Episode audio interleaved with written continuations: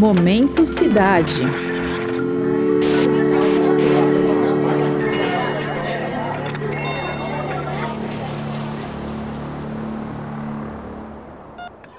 É praticamente um clichê associar o trânsito aos vasos sanguíneos de uma cidade.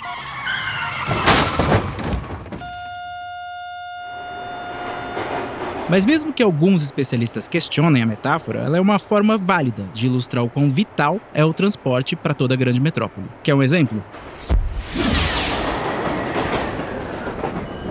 Em fevereiro desse ano, quando uma falha elétrica afetou o movimento de uma das linhas de metrô da capital paulista, os jornais reportaram imediatamente os sintomas. E quando o assunto envolve as deficiências do transporte público, cada vez mais as cidades deveriam se preocupar com quem realmente utiliza e precisa do serviço.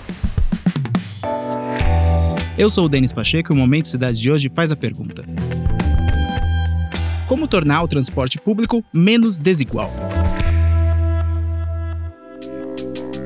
Nesse episódio, o repórter Guilherme Castro Souza conversa com o pesquisador Germán Freiberg. Ele é autor da dissertação de mestrado As Desigualdades no Planejamento do Transporte Público, Efeitos Distributivos dos Projetos no Acesso a Empregos em São Paulo, orientada pela professora Mariana Gianotti, da Escola Politécnica da USP, a Poli.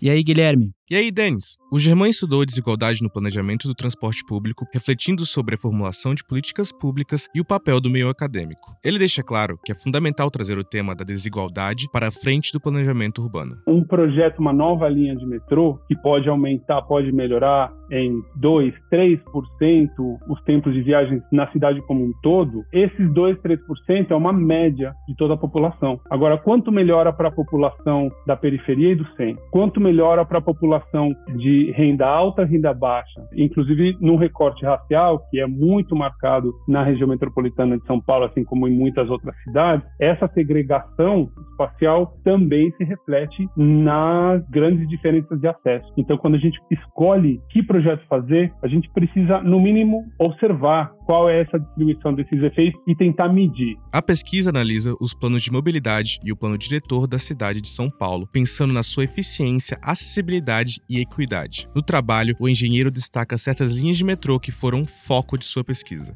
dentro dessas linhas que estão previstas, tem algumas que, sim, trazem um benefício médio maior para a cidade, como o exemplo da linha 20 rosa que está prevista do metrô. É uma das que maior incremento traz no, no, no acesso médio da cidade. Mas isso vem junto ou às custas de um agravamento nas desigualdades de acesso. Isso não significa que essa linha não tenha que ser construída, claro, ela pode ser construída, mas quando a gente olha para outras linhas, como a linha 15 do metrô, que ela vai para São Mateus até a cidade de Tiradentes, que foi, né, foi construída como monotrilho e, e, por enquanto só chegou até a metade desse traçado, essa é uma linha que contrasta muito com a linha 20, porque ela traz um acesso, uma melhoria na média da cidade inferior à da linha 20, porque tem uma demanda potencialmente um pouco menor e tudo, ela tem uma redução enorme das desigualdades, muito significativa. Então aí a gente pode, pelo menos, fazer um questionamento sobre o que, que a gente leva em conta ao planejar essa rede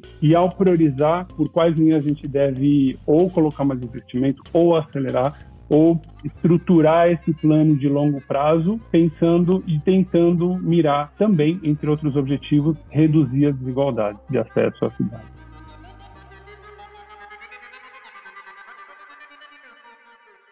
Ao olhar os principais instrumentos do planejamento do transporte público de São Paulo, ele viu que a questão da equidade não é pautada pelos gestores do transporte na cidade. Olhando esses quatro instrumentos, que são os principais que definiram nos últimos 20 anos o, transporte urbano, tem alguns que falham bastante bastante em considerar a equidade. De fato, tem alguns que sequer aparece a equidade como parte dos objetivos, muito menos como parte dos critérios de avaliação e de decisão de priorização de projetos. Alguns são mais consistentes, principalmente na intenção, nos objetivos, mas não necessariamente me medem ou avaliam qual que é esse impacto potencial para a gente saber se a intenção de reduzir desigualdades está refletida no impacto potencial desses projetos. Mas o que pode mudar para evitar o surgimento ou intensificação dessas desigualdades de acesso, o Germán sugere colocar os grupos sociais no planejamento. O típico é avaliar o total, ou, se você dividir esse total pela população, a média desse impacto. Se a gente der um passo muito simples, que é quantificar com esse mesmo dado base qual é o impacto por separado para cada grupo, por renda, por raça, por idade, por gênero, a gente já está dando um grande passo, que é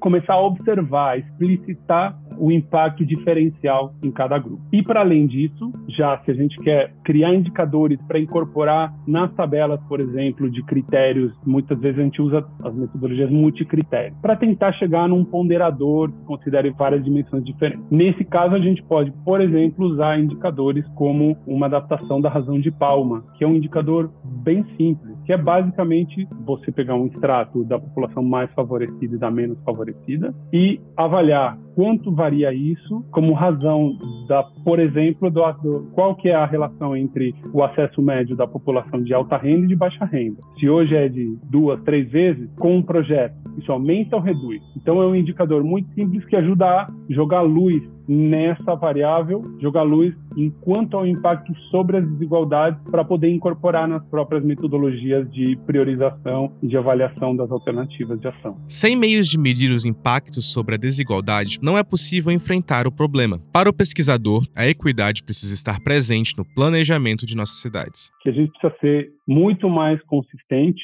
a gente precisa considerar de forma muito mais consistente a equidade e especificamente a redução das desigualdades como parte dos princípios e dos objetivos de todos esses instrumentos daqui para frente, para o futuro. E que, além de incorporar esses objetivos, a gente faça uso das ferramentas que a gente tem à mão, são inclusive ferramentas, indicadores mais simples do que muita da modelagem mais complexa de demanda que se faz, para poder mensurar esse efeito e constatar, seja na formulação das propostas ou na avaliação das alternativas que a gente tem, que essas soluções, que essas propostas, as políticas que a gente decide priorizar, implementar, de fato contribuam com um acesso mais equitativo, mais justo, menos desigual da cidade. Para encerrar, o Germán lembra que o problema da desigualdade no acesso ao transporte público não está apenas no planejamento e é preciso enfrentá-lo de diversas formas. Eu acho que uma incidência efetiva vai vir nessa atuação em rede e na combinação desses esforços, juntando os profissionais que atuam no setor privado, no no poder público, no terceiro setor e na academia. E parte importante disso é a gente instigar e promover esse diálogo, e nesse sentido só tenho aí a agradecer o convite para participar desse programa, porque é justamente disso que trata, a gente promover e fomentar esse debate e essas discussões.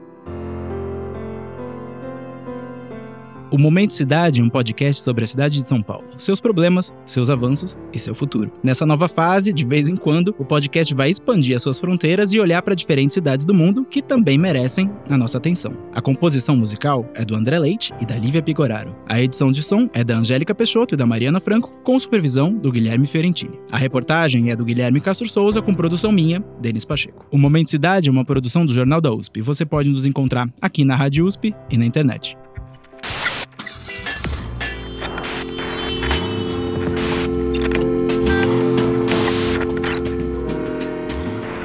Momento Cidade.